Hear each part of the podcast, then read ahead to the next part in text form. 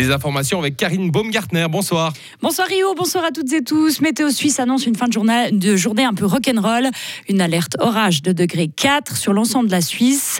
La perturbation traversera d'ouest en est le pays. Vers 16h, elle frappera à Genève, puis petit à petit en Suisse romande. Elle se terminera vers 22h30 à Fribourg. Il faut s'attendre à des chutes de grêlons d'une taille allant jusqu'à 5 cm et des rafales de vent comprises entre 90 et 140 km/h. Les autorités recommandent d'éviter de sortir, de ranger les objets extérieurs, de garer les véhicules à l'abri, de fermer les portes et les fenêtres et de débrancher les appareils électriques. Du coup, la canicule va prendre fin ce soir en espérant que vous n'êtes pas resté trop longtemps au soleil aujourd'hui. Il est important d'éviter les brûlures, mais aussi les insolations. Les enfants sont les personnes les plus à risque, ainsi que les personnes âgées dans une moindre mesure. Les explications de Thomas Platner, médecin cantonal. L'insolation, c'est une irritation des méninges suite à une exposition prolongée au soleil.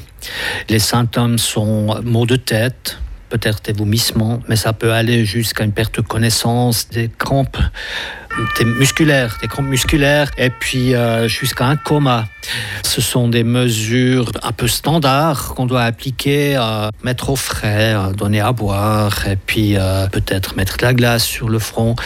Il faut s'inquiéter, je dirais, hein, quand la personne perd sa connaissance.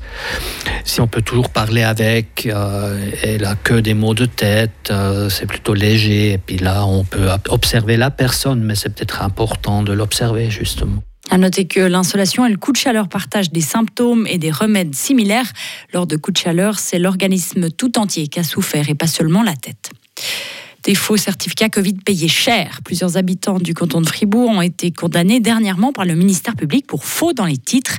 Ils avaient obtenu des faux certificats attestant de tests négatifs pour pouvoir prendre l'avion durant le printemps ou l'été 2021. Des documents qu'ils avaient présentés à l'aéroport de Genève. Ils ont dû payer une amende allant de 1500 à 2000 francs. Bonne surprise pour les habitants de Morat, Merrier et Montillier. Leur fournisseur d'électricité, l'entreprise IB Mourton, a annoncé aujourd'hui une baisse de ses tarifs pour l'an prochain.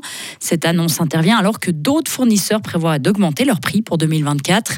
Les précisions de Dominique Isenschmidt, il est responsable des ventes et du marketing chez IB Mourton on a dû augmenter les, tarifs pour 2023 assez fortement par rapport des mouvements dans les marchés, des prix augmentés dans le marché des énergies et parce que les prix sont baissés, on peut aussi baisser notre tarif pour le 2024. L'ampleur de cette diminution sera annoncée au plus tard, à la fin du mois d'août. Les carburants et combustibles ont moins pollué l'an dernier. C'est le résultat publié aujourd'hui par l'Office fédéral de l'environnement. Dans certains domaines, les émissions de CO2 sont même en dessous de la période d'avant Covid. Plusieurs mesures ont été efficaces, mais cela n'est toujours pas suffisant pour certains. Vos précisions, Léo Martinetti. Par rapport à 2021, les émissions de CO2 des chauffages ont diminué de près de 5% l'an passé. Comparé à 1990, année de référence, cette baisse se monte à plus de 35%. Cela s'explique notamment par l'augmentation de l'efficacité énergétique des bâtiments, le recours accru aux énergies renouvelables et la campagne d'économie d'énergie. Concernant la mobilité, la pandémie de coronavirus a influencé le comportement de la population, plus de télétravail et moins de voyages d'affaires. Résultat, les émissions de CO2 liés à l'essence et au diesel ont diminué de plus de 8% par rapport à 2019. Globalement, la baisse des rejets de dioxyde de carbone se monte à un peu plus de 2% en 2022, insuffisant pour le VVF. Il estime que cette diminution devrait être au moins de 3% si l'on souhaite réduire de moitié les émissions de CO2 d'ici 2030. Merci Léo. Pour atteindre cet objectif, le VVF mise notamment sur la révision de la loi sur le CO2 qui doit être débattue cet automne au Conseil des États. À l'étranger, Volodymyr Zelensky et son ministre de la Défense sont arrivés à Vilnius, en Lituanie. Ils vont participer au sommet de l'OTAN pour demander que Kiev rejoigne l'alliance au plus vite. Précédemment, le président ukrainien a jugé absurde que son pays n'ait pas de calendrier d'adhésion, estimant que cela encourageait Moscou à continuer sa terreur en Ukraine. De leur côté, les dirigeants de l'Alliance Atlantique ne veulent pas s'engager sur un calendrier. Kiev pourra rejoindre l'OTAN quand les conditions seront réunies. C'est un triste anniversaire que fête la Bosnie. Cela fait 28 ans qu'a eu lieu le génocide de Srebrenica. Des milliers de musulmans bosniaques participent aujourd'hui à des funérailles commémoratives. En juillet 1995, 8000 hommes et garçons musulmans ont été tués par les forces serbes de Bosnie qui venaient de capturer la ville. La Cour internationale de justice avait reconnu ce massacre comme un génocide. Le contexte est marqué par des tensions actuelles sur l'accord historique qui a mis fin à cette guerre. Nous allons entrer dans une nouvelle ère géologique. Comme vous le savez sans doute, l'histoire de la Terre est méthodiquement divisée en ères, en périodes, en époques ou encore en âges géologiques. Et comme vous le savez peut-être aussi, nous sommes actuellement dans l'ère cénozoïque, période quaternaire, époque holocène. Enfin, si vous l'ignoriez, maintenant vous êtes au courant, mais, mais ne vous attachez pas trop à cette situation, elle pourrait bien changer et nous pourrions entrer dans l'époque de l'humain. Vous n'avez rien compris Les explications de Sarah Camporini. Nous pourrions en effet ne plus appartenir à l'époque holocène, mais anthropocène, autrement dit l'époque de l'humain.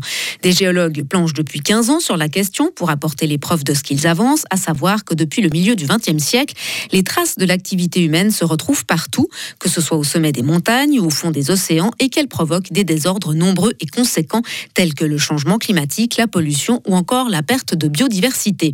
Elles vont même jusqu'à rompre les équilibres naturels du globe. Mieux encore, non seulement l'espèce humaine a radicalement changé, la morphologie, la chimie, la biologie de la Terre, mais en plus, elle en est consciente, et ça, c'est une première. Mais cette théorie fait toutefois l'objet de controverses de la part de certains géologues de renom. Ils estiment en effet que les critères techniques ne sont pas remplis pour qualifier l'Anthropocène de nouvelle époque, et s'ils reconnaissent bien une rupture au siècle passé, ils la qualifieraient plutôt d'événement géologique. Les partisans de l'Anthropocène doivent donc euh, faire valider leurs travaux par la communauté scientifique.